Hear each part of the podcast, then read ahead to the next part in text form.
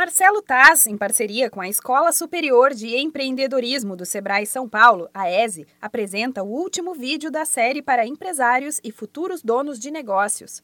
As transmissões são feitas ao vivo no Facebook da ESE e abordam diversos temas do universo dos empreendedores. A próxima transmissão será no dia 31 de outubro, a partir das 11h30 da manhã, e aborda o tema Quem são os Makers? A professora da ESE, Letícia Diniz Gonçalves, explica que o assunto proposto é justamente para falar da parte de fazer acontecer de uma empresa.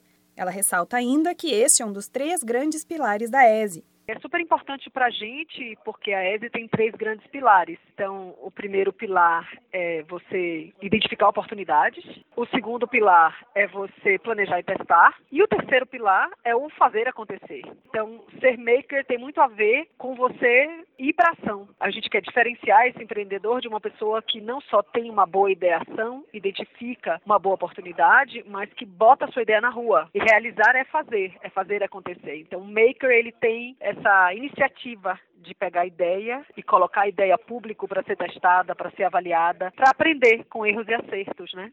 A série de palestras é importante para que o empreendedor ou estudante entenda o processo de criação de uma empresa e as responsabilidades deste desafio. A expectativa dos organizadores é mostrar para o maior número de pessoas a importância da educação também no mundo do empreendedorismo. E contar com o apresentador Marcelo Taz é garantia de força na comunicação com os jovens, como destaca a professora da ESE, Letícia Diniz Gonçalves.